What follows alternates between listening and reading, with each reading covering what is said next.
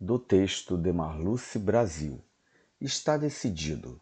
Nem a tristeza, nem a desilusão, nem a incerteza, nem a solidão, nada me impedirá de sorrir. Nem o medo, nem a depressão, por mais que sofra o meu coração, nada me impedirá de sonhar. Nem o desespero, nem a descrença, muito menos o ódio ou alguma ofensa, nada me impedirá de viver. Em meio às trevas, entre os espinhos, nas tempestades e nos descaminhos, nada me impedirá de crer em Deus. Mesmo errando e aprendendo, tudo me será favorável para que eu possa sempre evoluir, preservar, servir, cantar, agradecer, perdoar, recomeçar Quero viver o dia de hoje como se fosse o primeiro, como se fosse o último e como se fosse o único.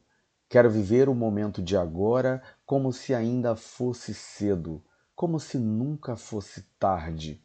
Quero manter o otimismo, conservar o equilíbrio, fortalecer a minha esperança, recompor minhas energias para prosperar na minha missão e viver alegre todos os dias.